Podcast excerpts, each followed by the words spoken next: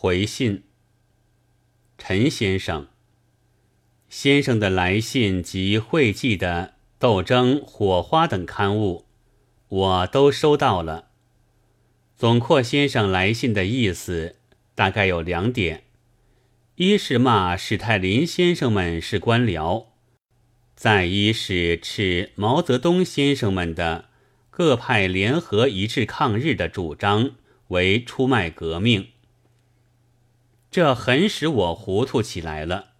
因为史泰林先生们的苏维埃俄罗斯社会主义共和国联邦，在世界上的任何方面的成功，不就说明了托洛斯基先生的被逐、漂泊、潦倒，以致不得不用敌人金钱的晚景的可怜吗？现在的流浪，当与革命前。西伯利亚的当年风味不同，因为那时怕连送一片面包的人也没有。但心境又当不同，这却因了现在苏联的成功。事实胜于雄辩，竟不料现在就来了如此无情面的讽刺的。其次，你们的理论。却比毛泽东先生们高超的多，起弹的多，简直一是在天上，一是在地下。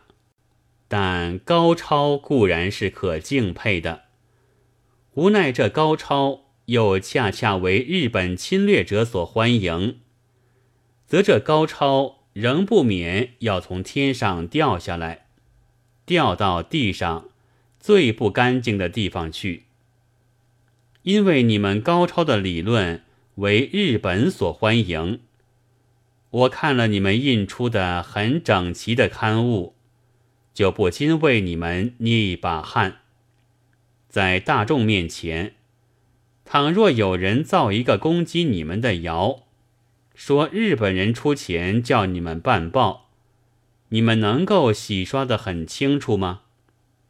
这绝不是因为从前你们中曾有人跟着别人骂过我拿卢布，现在就来这一手以报复。不是的，我还不至于这样下流，因为我不相信你们会下作到拿日本人钱来出报攻击毛泽东先生们的一致抗日论，你们绝不会的。我只要敬告你们一声：你们的高超的理论将不受中国大众所欢迎，你们的所为有悖于中国人现在为人的道德。我要对你们讲的话，就仅仅这一点。最后，我倒感到一点不舒服，就是你们忽然寄信寄书给我。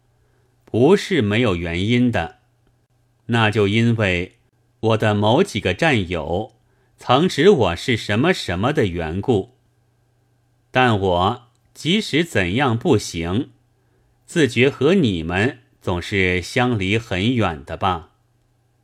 那切切实实足踏在地上，为着现在中国人的生存而流血奋斗者。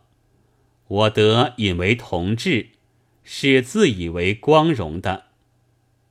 要请你原谅，因为三日之期已过，你未必会再到那里去取，这信就公开作答了。急送大安。鲁迅，六月九日。